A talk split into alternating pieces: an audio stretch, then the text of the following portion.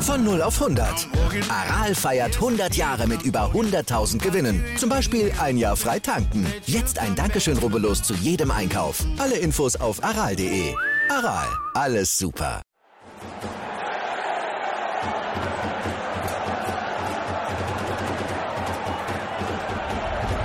Hoffefunk, der Fußballpodcast zur TSG 1899 Hoffenheim auf meinsportpodcast.de.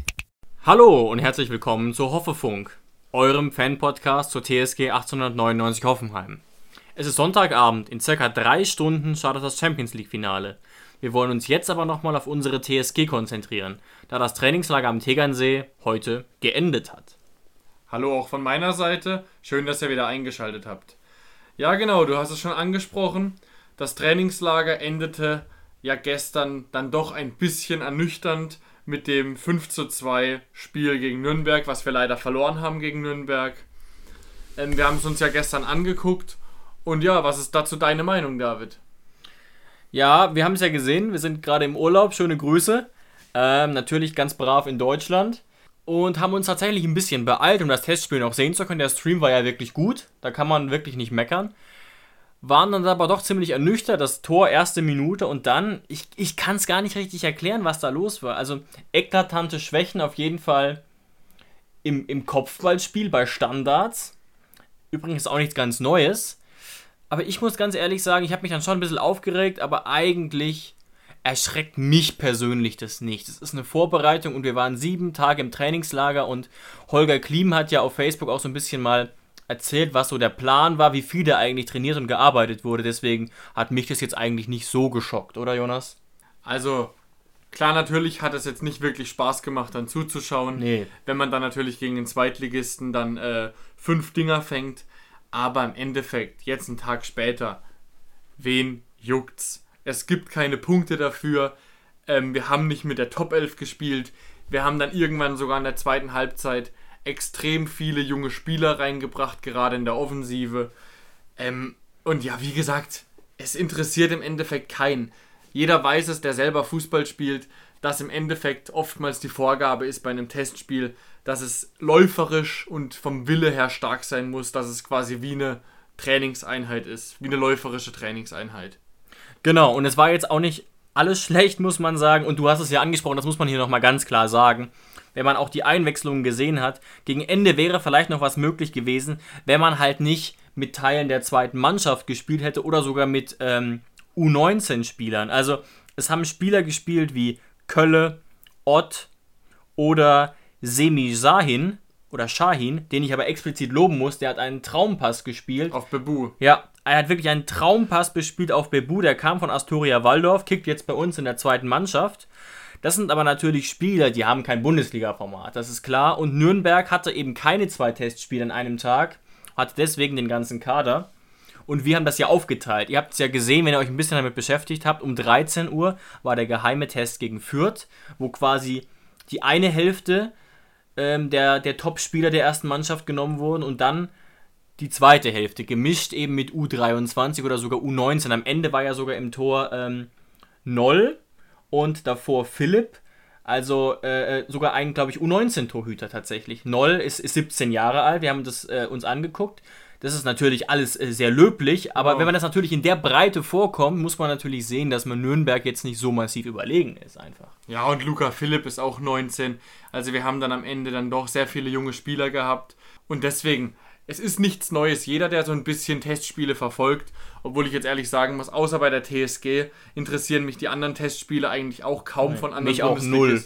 Ich gucke halt, wie es so ausgeht und habe mich zum Beispiel über Schalke so ein bisschen amüsiert, ehrlich genau, gesagt. Genau, ja. aber das jetzt auch, liegt auch daran, dass, dass Schalke, da sich gerade jeder so ein bisschen drüber lustig macht, weil die halt selber so eine krasse Erwartungshaltung haben. Aber was war, war das gestern oder vorgestern, wo wir dann äh, zufällig gesehen haben beim Kicker, dass äh, Dortmund mit einer sehr guten Mannschaft dann 3-1 gegen Feyenoord Rotterdam verloren hat. Ja, genau. Und, so Sachen. Das ist aber oft tatsächlich erklärbar. Ja, natürlich, weil man kann einfach sehen, Hoffenheim hat zum Beispiel gestern einen Erstligist, der probiert dann halt mehr aus, ähm, hat dann, wie gesagt, zwei Spiele an einem Spiel, ähm, äh, zwei Spiele an einem Tag natürlich oder ähm, testet auch mehr Junge. Und Nürnberg hat wirklich eigentlich, das, wenn man sich die Aufstellung von Nürnberg anguckt, die hätten so ein Zweitligaspiel, ein Punktspiel bestreiten können. Sicher. Und dann ist natürlich fast sogar der Zweitliga, die Zweitligamannschaft überlegen natürlich. Weil wenn wir, wenn wir überlegen, wir hätten eigentlich, die Hälfte war erste Mannschaft, also erste Bundesliga und viele waren auch auf äh, Regionalliganiveau unterwegs. Dann eine, eine nicht Oder, eingespielte oder Mannschaft. U19 Bundesliga sogar. Ja, das heißt dann nicht eine eingespielte Mannschaft. Und deswegen, also natürlich war es ein bisschen erschreckend, wie viele, wie viele Kopfballduelle wir dann doch verloren haben, die zu Toren geführt haben. Genau, da muss man natürlich nochmal vielleicht äh, äh, gucken. Aber das wird Hönes sicher auf dem Schirm haben jetzt nach dem Spiel. Ja, ja, genau. Deswegen, also wer das jetzt an die, an die große Glocke hängt, der ist dann bestimmt ein bisschen äh, schief gewickelt, aber ich glaube, dass, die, dass der Großteil unserer Hörer und auch der TSG-Fans äh, clever genug sind, das jetzt nicht so hoch zu hängen, dieses Ergebnis. Ja, und immerhin gab es ja das 7 zu 1 gegen Wiesbaden, das wir schon besprochen haben, und das 1 zu 0 gegen Fürth. Klingt natürlich jetzt nicht überragend, 1 zu 0 gegen Fürth, aber auch da muss man sehen, da haben eben dann auch viele Spieler gefehlt. Eben wie wir es ja gerade erklärt haben. Und deswegen ist dieses 1 zu 0 eigentlich auch völlig ähm, zufriedenstellend und es wurden ja auch einfach Sachen ausprobiert. Ja, was mich natürlich auch noch sehr gefreut hat, ähm, die zwei Tore hat ja beide ähm, Jao Klaus geschossen. Also natürlich ein Spieler, den wir jetzt noch, äh, den wir jetzt zwei oder drei Jahre sogar ausgeliehen hatten, der jetzt zurückkommt. So ein bisschen der Kicker und so betitelt es ja immer so äh, auf den Fußstapfen von Joe Linton Ja, oder ja, so. genau. Weiß man natürlich nicht, aber dass er auf jeden Fall da zweimal getroffen hat. Das erste Tor gleich in der dritten Minute, das war natürlich so ein klassischer, so ein klassischer Mittelstürmer. Richtiges Mario Gomez-Tor, als er noch, als er noch auf Champions League-Niveau gekickt hat, Mario Gomez. Ähm, und dann das, das nächste Tor, das war jetzt nicht ultra schwer, aber da hat mich's beeindruckt, dass er dann bei diesem Gewusel mit Bebu auf der Linie dann wie wirklich wie ein Panzer von hinten plötzlich angerollt kam und komplett durchgezogen hat und den Dinger mit Wille Ja, reingeschossen der wollte den unbedingt machen, der hat nicht, nicht noch gewartet, taktiert, ja. Und jetzt mal ganz ohne Quiz, äh, Witz, ich habe es ja vor ein paar Wochen schon mal gesagt und wollte auch diese Folge jetzt nochmal ansprechen. Ich bin wirklich der Meinung, also Punkt 1, wir werden keinen Mittelstürmer mehr verpflichten. Punkt 2, Joao Klaus kann tatsächlich das Potenzial haben für einige Einsätze in der Bundesliga und sich daran pirschen. Ich glaube, würde mich, mich, mich würde es persönlich sehr überraschen, wenn der ständig auf der Tribüne sitzt. Das glaube ich ehrlich gesagt nicht. Glaube ich auch nicht. Einfach auch, weil er der richtige Stürmertyp ist. Ich glaube, er ist 1,90 Ja. und sagen wir mal so, schlecht am Ball ist es nicht. Der hat nicht auch umsonst in der österreichischen und davor in der finnischen Liga wirklich, wirklich gut gespielt und ähm, ist immer noch in einem guten Alter. Wir haben auch rausgefunden, der hat übrigens auch schon neun, neun Spiele Europa League Erfahrung, acht Spiele Champions League Erfahrung und da auch schon getroffen. Also wir erhoffen uns viel von dem und auch unser Partner von Hoffe News, insbesondere Jakob, meinte ja, dass er da äh, eigentlich ziemlich optimistisch ist, was Joao Klaus betrifft. Ja, in, in unserer äh, Folge 23, das Transferkarussell, habe ich ja meinen Wunsch geäußert, dass ich da gerne Jean-Pierre Insame sehen würde. Obwohl, da braucht man sich jetzt natürlich nicht an dem Namen aufhängen. Damit Das war mein- nur ein Beispiel. Genau, damit meinte ich einfach nur, das ist ein 1,88 großer, richtig bulliger Stürmer, der jetzt über 30 Mal getroffen hat bei den Young Boys Bern. Und du hattest ja damals dann sogar Jao Klaus schon auf der Rechnung. Den, das habe ich ihm damals noch nicht so zugetraut. Aber jetzt muss ich sagen, ein paar Wochen später, ich habe ihn gesehen, es würde jetzt nicht wirklich Sinn machen, jetzt noch einen, wenn man Jao Klaus hat, wenn man jetzt noch einen wuchtigen Stürmer verpflichtet. Weil ähm, jetzt haben wir so jemanden im Kader.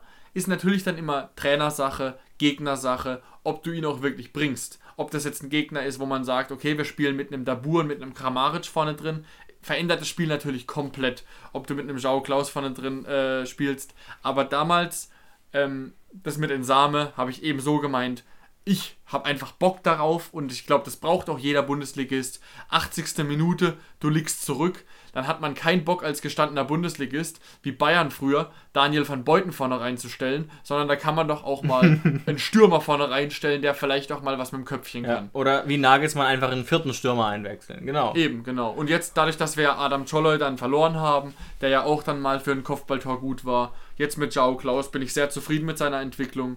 Wir haben nichts zu verlieren mit ihm. Deswegen. Und der ist ja auch von uns gescoutet worden. Also unsere Scouting-Abteilung, die wirklich einen sehr guten Job gemacht hat, hat ihn ja auch. Wann, wann war das? Wann haben wir ihn verpflichtet? Ah, ich sehe gerade 2017. Da war er 20 Jahre alt. Und ja, sind wir auf jeden Fall mal gespannt drauf. Genau, haben wir damals von Grêmio Porto Alegre, also aus der brasilianischen ersten Liga geholt. Das ist ja eh Einer äh, der Top-Clubs da auch, Porto genau. Alegre, glaube ich. Ja, und das ist ja eh ein beliebtes Scouting-Ziel der TSG, also dass da viel gescoutet wird. Sieht man ja auch Firmino, Carlos Eduardo, kam nicht Luis Gustavo auch äh, aus Brasilien oder jetzt Lucas, Lu. Lucas Ribeiro. Also Brasilien ist auf jeden Fall äh, sehr beliebt. Ja, da haben wir offensichtlich ein wirklich gutes Scouting-Netzwerk dort. Ähm, versuchen wir doch noch mal kurz ein bisschen allgemeiner aufs Trainingslager oder vielleicht so ein bisschen zu gucken, was wir da quasi jetzt als Fans oder als Analysten quasi gelernt haben.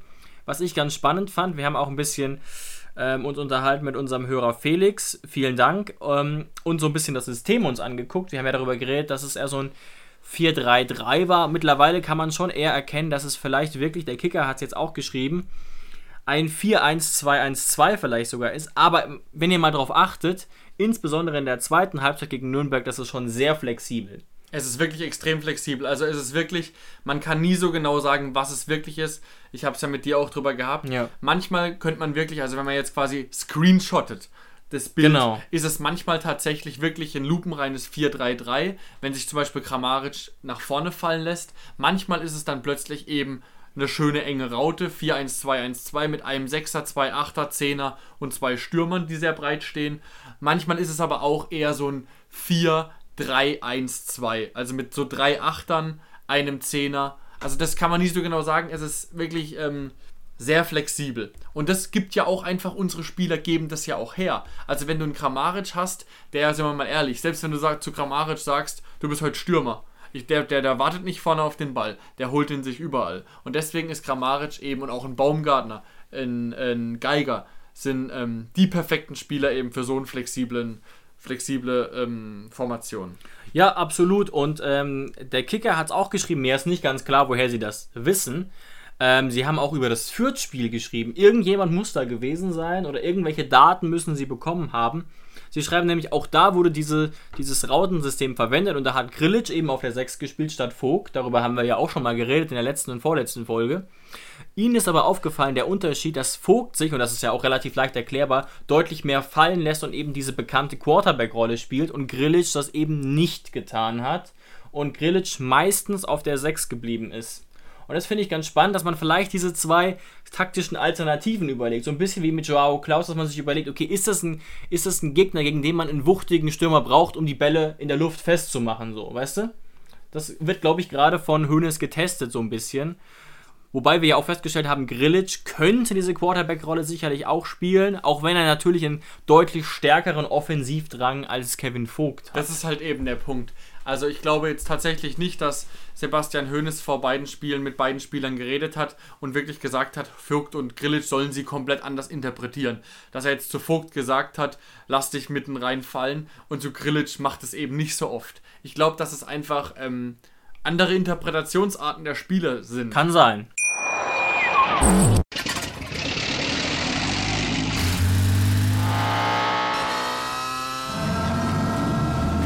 0 auf 100. Aral feiert 100 Jahre mit über 100.000 Gewinnen. Zum Beispiel ein Jahr frei tanken. Jetzt ein Dankeschön, rubbellos zu jedem Einkauf. Alle Infos auf aral.de. Aral, alles super.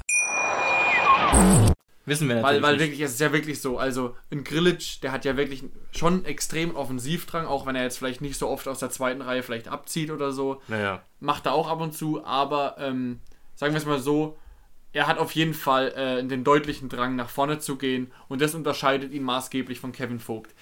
Aber aus, was wir jetzt wirklich rausziehen können aus den Spielen, aus dem, aus dem Trainingslager am Tegernsee, also zwei Erkenntnisse auf jeden Fall kann jetzt jeder TSG-Fan sich eigentlich sicher sein. Kevin Vogt, mit Kevin Vogt wird geplant, aber mit ihm wird nicht in der Innenverteidigung geplant. Da bin ich mir relativ sicher Denke mittlerweile. ich, denke ich auch. Und das zweite ist, Robert Sko ist Linksverteidiger. Der wird als Linksverteidiger eingeplant. Auch in der Viererkette. Ja, da gab es jetzt ja auch wieder Artikel dazu, aber man hat auch einfach, es hat schon gereicht, die Testspiele zu verfolgen. Er spielt einfach diese Rolle. Gegen Nürnberg war es halt ehrlich gesagt schwer zu beobachten, aber es ist halt sicherlich geplant, dass er trotzdem halt diese Wege macht. Und wie gesagt, ich habe ja oft gesagt, und dazu stehe ich grundsätzlich auch, dass Robert Sko und Viererkette schwierig ist. Wenn man es aber taktisch irgendwie hinkriegt, dass er trotzdem mit nach vorne arbeitet und seine Flanken aus dem Halbfeld machen kann und vielleicht mal einen Distanzschuss okay, dann bin ich dabei. Muss man dann halt irgendwie kom kom äh, kompensieren, indem dann vielleicht der Sechser oder vielleicht, wir mal, Seku auf der 8 irgendwie quasi mit absichert in solchen Situationen. Das ist ja alles möglich. Ja, das ist ja, das sind ja die Basics vom Fußball, dass Ja. sowas, dass sowas passiert. Also es braucht mir keinem erzählen, dass, keine Ahnung, wenn jetzt ein Posch denkt, er muss nach vorne gehen mit dem Ball oder hat eine Lücke und geht nach vorne, dass dann automatisch bei einem Kontakt quasi, sagen wir, Seku oder Grilic in die Viererkette geht. Also das sind die absoluten Basics, das braucht man den Profis natürlich nicht zu erzählen. Ähm, aber ich kann mir natürlich auch sehr gut vorstellen, dass Go in die Rolle hineinwächst. Also wenn man jetzt wirklich sagt, du mit dir wird geplant als Linksverteidiger. Das Einzige, wo er natürlich noch eine Schwäche hat, weil er hat ein ordentliches Tempo für einen Linksverteidiger, er hat ein gutes Passspiel, er hat natürlich einen guten linken Fuß, mit dem er auch schießen kann, mit dem er ähm, auch flanken kann, hat er auch schon des Öfteren bewiesen. Sicherlich. Das Einzige, was ihm eben fehlt, ist vielleicht so ein bisschen die defensive Cleverness im Zweikampf. Aber ich traue ihm auf jeden Fall zu, dass er sich da auf jeden Fall weiterentwickelt. Wenn er jetzt wirklich gesagt bekommen hat, dass er jetzt die Rolle nicht nur macht, weil kein besserer da ist, sondern dass mit ihm geplant wird. Es wird kein LV gekauft, weil wir Roberts Go haben. Genau. Und wenn das passiert und alles darauf äh, ausgelegt wird, dann kann das auf jeden Fall gut gehen. Ja, sicher. Und ich hatte ehrlich gesagt aber auch nie das Gefühl, jetzt nehmen wir mal Nico Schulz als unseren Parade-Linksverteidiger, weil der halt wirklich, muss man sagen, am besten funktioniert hat im damaligen System. Ich fand nicht, dass das in der Defensive ein Zweikampfmonster war. Liegt übrigens vielleicht auch daran, dass er überhaupt kein ausgebildeter Linksverteidiger ist, Schulz, sondern ein ausgebildetes linkes Mittelfeld oder sogar links außen. Also wir- ich Parallelen quasi. Ich habe ja schon öfter Witze drüber gemacht, ich glaube, ich habe es sogar schon mal erwähnt.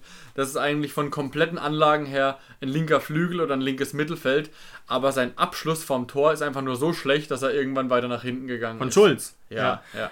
Und man muss auch sagen, der rechte Fuß von ihm ist quasi nicht existent gewesen. Oder äh, äh, ihn gibt es ja noch bei Dortmund. Ich hoffe, dass es für ihn jetzt besser läuft. Oder keine Ahnung, was da genau passieren wird. Habe ich jetzt noch nicht genau auf dem Schirm. Aber Da drücken wir ihm auf jeden Fall alle Daumen, dass da für Nico in der Zukunft auch noch, egal wohin sein Weg hinführt oder bei Dortmund, dass er da auf jeden Fall noch sein Glück findet.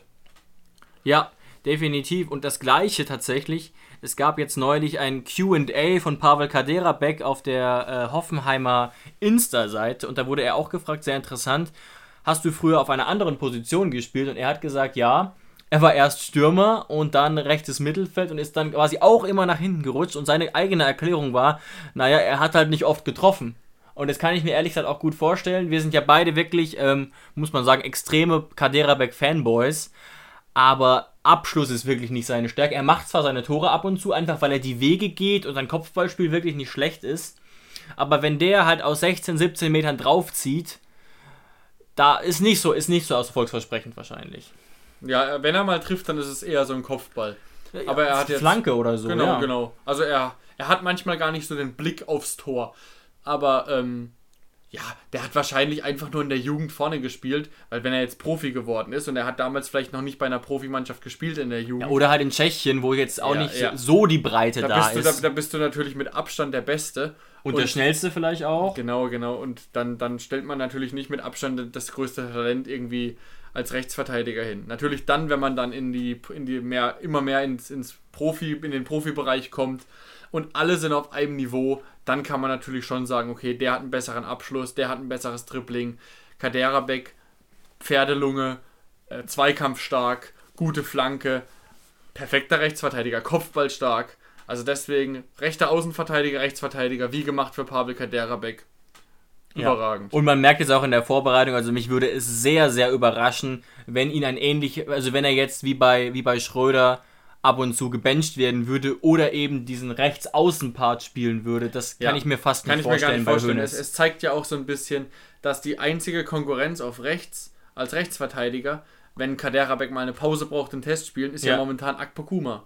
Und das heißt, Finde ich sehr überraschend. ja, das ja, er hat halt, er hat halt, er ist halt der, der, der schnellste, denke ich mal, von den Innenverteidigern. Ja. Also er hat schon, er, er ist halt, er hat halt einen Antritt wie ein Sprinter und ist jetzt vielleicht nicht der wendigste, aber er ist schon gut schnell unterwegs.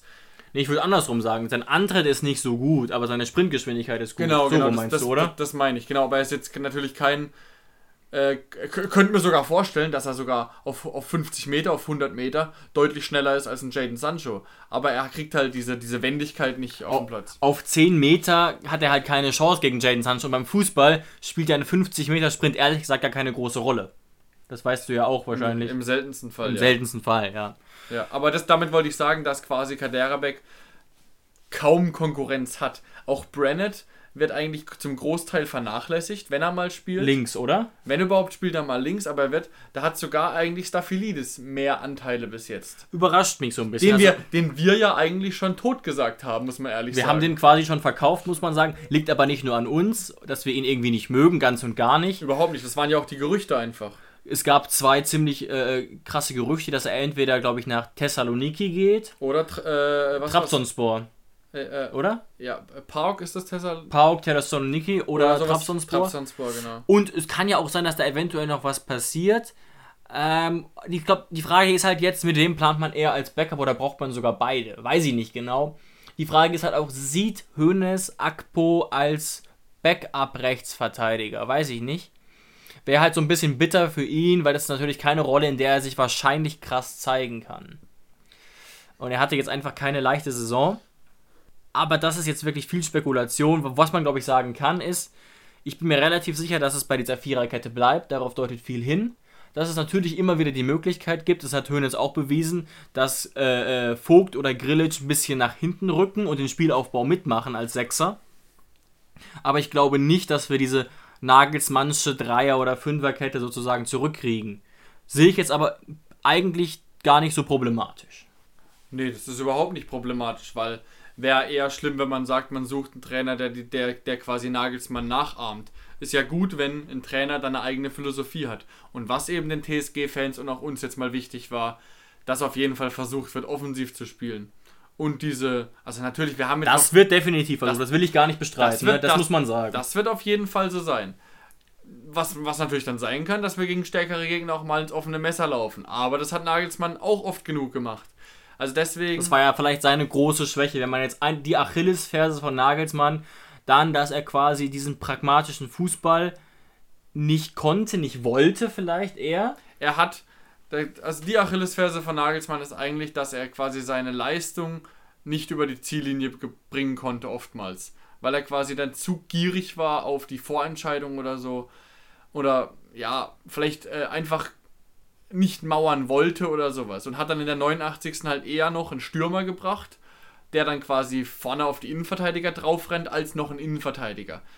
Richtig, ja. Aber Nagelsmann, ja, extrem junger Trainer, der wird Weltklasse. Jetzt mit Le- Leipzig im, im Halbfinale hätte es ihm sehr ge, äh, gegönnt, wenn er da auch ins Finale gekommen wäre, natürlich äh, gegen Bayern. So macht es jetzt Paris heute Abend gegen Bayern. Mal schauen, wie das ausgeht. Aber auf jeden Fall, junger Trainer wird sich auch noch weiterentwickeln. Absolut. Und man muss ja auch sagen, es ist euch ja als, als Fans allen klar, aber gerade in der ersten Saison hat er einfach aus Hoffenheim, aus einer Mannschaft, die vielleicht mit dem Kader man auf Platz 8, 9 erwartet hätte, manche sogar schlechter, weil sie ja um den, um den Abstieg gespielt haben, hat er, wie viel wurde er in der ersten so? Fünfter? Ich weiß es gar Ich nicht. glaube, Vierter. In der ersten vollständigen. Vierter und dann Dritter, ne? Vierter, Dritter, ja. Wenn man das nochmal so rückblickend betrachtet, kann man das kaum fassen, ehrlich gesagt. Dann halt eben in seinem dritten Jahr dann Neunter, obwohl wir da auch extrem viele Punkte geholt haben. Spielerisch waren wir da auf jeden Fall besser, muss man sagen. Aber das spielt ja gar keine so große Rolle. Aber darauf wollten wir hinaus Ja, halt. aber das, das, das Wahnsinnige ist einfach, was er aus manchen Spielern rausgeholt hat. Das war ja, also ein, ein Benny Hübner zerrt immer noch davon, was Nagelsmann aus ihm gemacht hat. Benny Hübner zerrt immer noch davon, was Nagelsmann aus ihm gemacht hat. Das ist. ja, das ist aber er hat es jetzt auch unter anderen Trainern bewiesen. Schreuder zum Beispiel hat ihn im Amt bestätigt. Äh, nee, anders. Er wurde Kapitän unter Schreuder, Ja. so rum. Ähm, er war absoluter Stammspieler unter Schreuder und darauf deut es deutet alles darauf hin, dass er das auch bleibt. Man muss aber sagen, offiziell, Hönes hat gesagt, offiziell gibt es noch keine Entscheidung, aber er sieht jetzt eigentlich keinen großen Handlungsbedarf, hat er gesehen. Er will jetzt nur nicht, er meinte, er will schon ein paar Wochen warten, um so ein bisschen auch zu verstehen, wie die Hierarchien ist. Und das finde ich eigentlich auch clever. Wenn man jetzt natürlich sagt, wenn Hönes jetzt nächste Woche sagen würde, wir werfen alles komplett um, das wäre natürlich riskant. Aber sich's anzugucken, ist auf jeden Fall die richtige Entscheidung, würde ich sagen. Eine So- Diagnose quasi. So viele Möglichkeiten gibt es für mich auch gar Eben. nicht. Das heißt, man könnte rein theoretisch noch Baumann. noch irgendwie Baumann zum Kapitän machen, aber da fragt man sich auch, das, das, warum sollte man jetzt das machen? Baumann, ich glaube, Baumann ist eh jemand mit einem extrem hohen Standing im Team, denke der, auch. der eh fast, also redet wie ein Kapitän und Hübner genauso. Also, ich Man, glaube, man könnte da gar nicht so viel ändern, glaube ich, durch eine. Durch da, eine da würde man mehr internen Stress erzeugen, wenn man da jetzt noch auf Krampf irgendwie so eine, so eine Änderung, da, würden, da, da würde man den Medien zu viel Futter geben. Was ist denn da wieder los in Hoffenheim? Was weiß ich, Hübner vor Absprung, sonst irgendwas dabei war es einfach nur deswegen. Glaube ich nicht, dass da noch was passiert. Hübner wird auch in der nächsten Saison unser Kapitän sein, bin ich mir relativ denke ich. sicher. Und die einzige Möglichkeit wäre halt gewesen, wenn jetzt, äh, was weiß ich, Höhner gesagt hätte, okay, Hübner ist für mich eigentlich eher ein Backup. Dann kannst du ihn halt fast nicht im Amt bestätigen, wobei das ja eine Saison mit Polanski auch ganz gut geklappt hat eigentlich. Klar, es gibt auch, es gibt auch Kapitäne, die äh, gar nicht Stamm spielen. Oder am Ende nicht mehr Stamm gespielt haben. Ja, oder eher Einwechselspieler sind, ja. So ist das. Ähm, ein Thema müssen wir natürlich noch kurz ansprechen, hat für bei Twitter für große Furore gesorgt. Alfred Schreuder wird der Co-Mann von Ronald Koeman. Danke, Luis, für, diesen, für dieses Wortspiel. Ja, ich kann mich, ich, ich kann mich ka- kaum auf dem Stuhl halten. Vor Lachen. Sagen wir mal so, geschrieben ist es besser. Glaubt mir äh, an den Empfangsgeräten. Ähm, nein, ihr habt es alle mitbekommen. Ich weiß auch gar nicht, ob man überhaupt Koman ausspricht. Wir haben eben uns drüber unterhalten. heißt es Köman, Ronald Köman. Koman, Köman. Ich weiß es nicht. Schreibt uns per Insta, wir wissen es nicht genau. Ja, das Einzige, wo Jedenfalls- wir uns relativ sicher sind, dass es nicht Kingsley Coman ist, sondern Ronald Koman. Eieiei. So, wo waren wir? Alfred Schreuder wird der Co-Trainer äh, beim FC Barcelona, hat natürlich für einige Häme gesorgt und äh, für, Tweets wie Yes, endlich Messi als Linksverteidiger. Aber das ist natürlich auch sehr, sehr erklärbar, weil Schreuder einfach gerade als Co-Trainer einer der arriviertesten ist, den du so finden kannst und offenbar auch einer, der sich sehr in den Dienst des Trainers stellt. Ihr müsst mal bedenken, der war Co-Trainer bei Hüb Stevens, ein eher defensiver, pragmatischer Typ. Bei Nagelsmann mit, was weiß ich, sehr riskantem, sagen wir mal, Hurra-Fußball, ähm, hat selber wahrscheinlich eher äh, diese pragmatische Linie, wie wir gesehen haben, auch wenn er das immer anders verkauft hat. Und jetzt wird er sich eben in den Dienst von Bei Ajax, stellen. bei Ajax auch noch mit Ah, Hag. genau. Bei, bei Ter Haag auch ein sehr, sehr offensiver Fußball mit Gegenpressing. Ja, aber er wird, er wird einfach ein, ein sehr angenehmer, ein sehr angenehmer Co-Trainer sein, mit auch, äh, der sich auch gut einbringen kann. Und er wird auch einfach gut, äh, gut äh, vernetzt sein. Sonst wäre er, würde er jetzt nicht wieder, und vielleicht ist auch äh, Koman einfach ein, ein, ein sehr enger Freund von ihm oder die kennen sich schon. Ja, beides Holländer, das wissen wir schon mal. Genau. Also deswegen ist ja auch nicht unsere Baustelle. Ich freue mich für ihn, dass er wieder einen Job gefunden hat. Ähm, Ich bin ihm jetzt auch nachträglich überhaupt nicht irgendwie böse oder so. Das ist. nö, überhaupt Oh, das sind ja manche Fans schon, muss man ehrlich sagen. nicht. Ja. Ähm, aber mein Gott, also er hat das Möglichste getan und er war auch einfach trotzdem maßgeblich daran beteiligt, dass wir es in der Europa League geschafft haben. Eben, eben. Wir, wir waren ja da eh so immer so ein bisschen. Wir waren am Ende Siebter, ne? Ja, und wir haben ja eh immer so ein bisschen versucht, auch als Schröder noch Trainer war, das nicht so ganz emotional zu sehen, sondern immer noch ein bisschen erst zu überlegen, okay, ist, ist es jetzt alles wirklich so? Ähm, haben ihn ja auch lange verteidigt. Und deswegen ist jetzt, glaube ich, auch der richtige Schritt gewesen. Ging ja dann alles gut dann mit Kaltenbach. Weltklasse, letzten vier Spiele. Ja, und deswegen, wir können, glaube ich, zufrieden sein mit unserem neuen Trainer. Also ich bin sehr zufrieden eigentlich bis jetzt. Aus allen Sicht, äh, aus allen, von allen Sichtpunkten aus bin ich jetzt, bin ich jetzt eigentlich zufrieden bis jetzt mit Sebastian Hoeneß. ja. Ähm, und dass Schröder jetzt auch wieder einen neuen Job gefunden hat, freut mich auch für ihn. Ja, definitiv. Und damit kann man dann auch, würde ich sagen, mal das Thema dann beiseite legen und kann dann quasi beide Parteien in die Zukunft gucken. Ja, und natürlich verstehe ich die, hum die humorischen Tweets trotzdem, aber ich glaube, den meisten Fans ist klar, dass er wahrscheinlich einfach ein sehr fähiger Co-Trainer ist. Ob man jetzt das Kapitel Hoffenheim und Schreuder als positiv, negativ oder neutral bewertet, bleibt jedem überlassen. Ich glaube, ich würde es eher als ja, eher neutral bewerten wollen, aus mehreren Gründen, auch weil es ja irgendwie am Ende dann doch ein bisschen komisch auseinanderging. Aber mein Gott, er hat uns auf Platz 7 gebracht und ähm, das ist ja schon keine allzu schlechte Leistung. Und damit sind wir eigentlich inhaltlich für diese Woche durch. Wir haben noch ein bisschen was auf Social Media bekommen. Ihr könnt uns auch immer gerne schreiben. Bei Instagram einfach Hoffefunk suchen und gerne abonnieren oder bei Facebook beispielsweise gerne auch unserem Partner Hoffe News folgen. Dem könnt ihr auch schreiben, das lesen wir auch. Und da werdet ihr dann auch immer informiert, sowohl auf Instagram als auch auf Facebook, wenn eine neue Folge kommt. Die, nä- die nächste Folge wird wahrscheinlich dann am nächsten Wochenende kommen. Genau.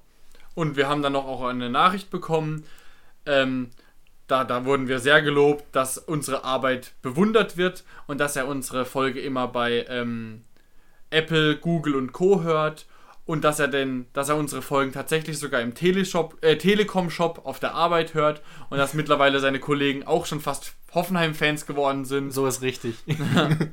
und jetzt hat er noch eine Frage. Ich hätte da mal eine Frage. Meine Favoriten bei der TSG sind zurzeit Sko, Gacinovic, Brun Larsen und äh, Grilic. Und besonders letzterer macht ihm eben Sorgen. Mit Grilic verbindet er eben große TSG-Momente, wie eben auch das erste Champions League-Tor in der Vereinsgeschichte. Oh, stimmt, ja. Genau, stimmt. und seine Frage ist jetzt eben, denkt ihr, Nagelsmann bekommt ihn wirklich zu RB? Und da muss ich jetzt mittlerweile sagen, mich hat die Schlagzeile auch sehr erschüttert, weil ich Grilic auf jeden Fall behalten will. Ja. Aber ich bin mir mittlerweile zu 99% sicher, dass es in diesem Sommer auf keinen Fall mehr passieren wird und dass Grilic mindestens noch dieses Jahr bei uns bleiben wird und fest mit ihm geplant wird. Definitiv. Ich auch und ich habe auch gelesen und man merkt es auch in den Testspielen, es wird schon massiv mit ihm geplant. Also es wäre wirklich, ich glaube, äh, für Hoeneß schwer zu verkraften, den zu verlieren. Und, Und er ist auch wirklich ein absoluter Schlüsselspieler mittlerweile Ja. und es wird ihm auch auf jeden Fall so kommuniziert. Er wird mit ihm so kommuniziert werden, ähm, sodass es natürlich auch für ihn ein enormer Reiz ist, vielleicht ähm, Europa League zu spielen als so eine krasse Achse oder jetzt auch als Führungsspieler. Er ist ja jetzt auch schon mehrere Jahre bei uns und auch schon mittlerweile in einem Alter, wo man das von ihm verlangen kann, anstatt jetzt eben bei RB einer von vielen zu sein, auch wenn man es natürlich als ähm, Trainerliebling, als Wunschkandidat dann vielleicht doch ein bisschen einfacher hätte. Aber dieses Jahr bin ich mir relativ sicher, dass Grilic bei uns bleibt. ja, ich auch und es liegt ja auch so ein bisschen daran, klar, Nagelsmann hat ihn massiv gelobt und ich kann mir auch vorstellen, dass man vielleicht mal gefragt hat, wie es denn ausschaut. Aber so schwer mir das selber fällt, der Kader von RB hat uns einfach mittlerweile, was die Breite angeht und auch was die Einzelspieler angeht, so überholt, dass ich mir gar nicht sicher bin, ob ein Florian Grillitsch wirklich so viele Minuten bekommen würde. Ich glaube, ich habe sogar mal irgendwann, es war vielleicht vor vier, fünf Folgen, als das Thema wirklich noch heiß war, äh, vorgelesen, wer so auf der 6 und 8 bei Leipzig verfügbar ist. Und da muss man sagen, da wäre Leipzig schon, äh, da müsste äh, Grillitsch fast schon froh sein, wenn er jedes zweite Spiel spielen würde. Und es ist gar kein, gar kein Punkt gegen ihn. Einfach auch, weil RB teilweise krasse Talente eingekauft hat oder entwickelt hat, die sogar noch jünger sind als Grillitsch. Grillitsch ist auch keine 21 mehr, ne? Wie alt ist er denn genau? 25 wird er sein, bist du so. Ja, ich hoffe mal, so ungefähr, wenn ich schneiden es raus. Aber genau, er ist jetzt nicht mehr in dem, in dem Supertalent-Alter und ähm, Leipzig ist mittlerweile eben ein klassisches Champions League-Team, das muss man sagen. Und wir sind eben, ich finde, zu Recht auf Platz 6 und da können wir auch ungefähr hin von unserem Kader, würde ich sagen. Wie das in der neuen Saison wird, wenn wir dann auch noch einen dritten Wettbewerb spielen, muss man mal abwarten. Apropos dritter Wettbewerb, im zweiten Wettbewerb, den DFB-Pokal, treffen wir auf den Chemnitzer FC. Das wurde erst, warte mal, gestern entschieden, weil der Chemnitzer FC den Sachsen-Pokal gegen Eilenburg gewonnen hat. Das ist ein Club, der jetzt, also äh, Chemnitz, der aus der dritten Liga abgestiegen ist in die Regionalliga und da muss man schon sagen, äh, dass wir da deutlicher Favorit sind und natürlich ist es zum Beispiel ein leichteres Los als letztes Jahr die Würzburger Kickers. Ich habe mir mal so ein bisschen den Marktwert angeguckt. Ich glaube, der gesamte Kader von Chemnitz kommt auf 2,5 Millionen. Wir wissen alle, was der DFB-Pokal für Sensationen äh, äh, bringen kann, aber an sich ist es trotzdem eine glückliche Auslosung für uns. Und, ist auf jeden Fall ein Pflichtsieg. Genau, ich glaube, warte mal, wann ist das denn? In so zweieinhalb Wochen etwa? Drei Wochen? Um Gottes Willen. Äh, Ich glaube, in dreieinhalb Wochen etwa beginnt die Bundesliga. Etwa Mitte August. Äh, Mitte September, ne? Also, da, ihr merkt, kalendarisch müssen wir uns noch ein bisschen sortieren. Ist ja auch alles jetzt terminlich deutlich später als sonst. Ja, die Bundesliga beginnt am 18. September. Ah, genau. Das immerhin, das hatte ich richtig im Kopf. Und ich glaube dann eben ein paar Tage früher, meistens etwa eine Woche früher, ist dann der DFB-Pokal. Genau, eine Woche vorher. Also am 12. September ähm, spielen wir gegen Chemnitz. Alles klar, so ist das, genau. Und dann eine Woche später geht's los in der Bundesliga gegen Köln. Da sind wir sehr gespannt. Gucken mal, was die nächste Woche bringt. Vielleicht auch noch ein Neuzugang, wir glauben es aber ehrlich gesagt nicht. Und ja, wünschen euch ein schönes Wochenende, beziehungsweise, wenn ihr uns am Montag hört, eine schöne Woche. Macht's gut, bis nächste Woche. Tschüss, macht's gut.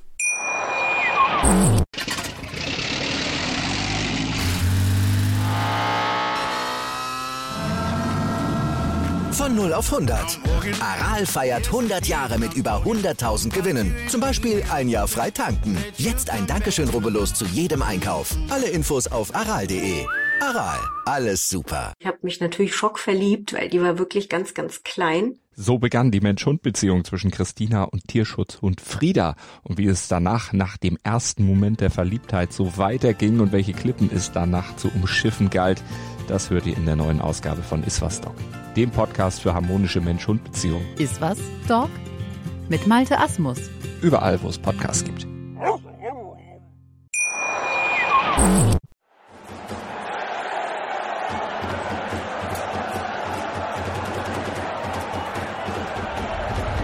Hoffefunk, der Fußballpodcast zur TSG 1899 Hoffenheim auf meinsportpodcast.de.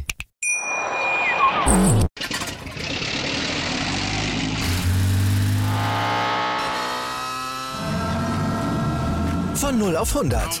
Aral feiert 100 Jahre mit über 100.000 Gewinnen. Zum Beispiel ein Jahr frei tanken. Jetzt ein Dankeschön, rubbellos zu jedem Einkauf. Alle Infos auf aral.de. Aral, alles super.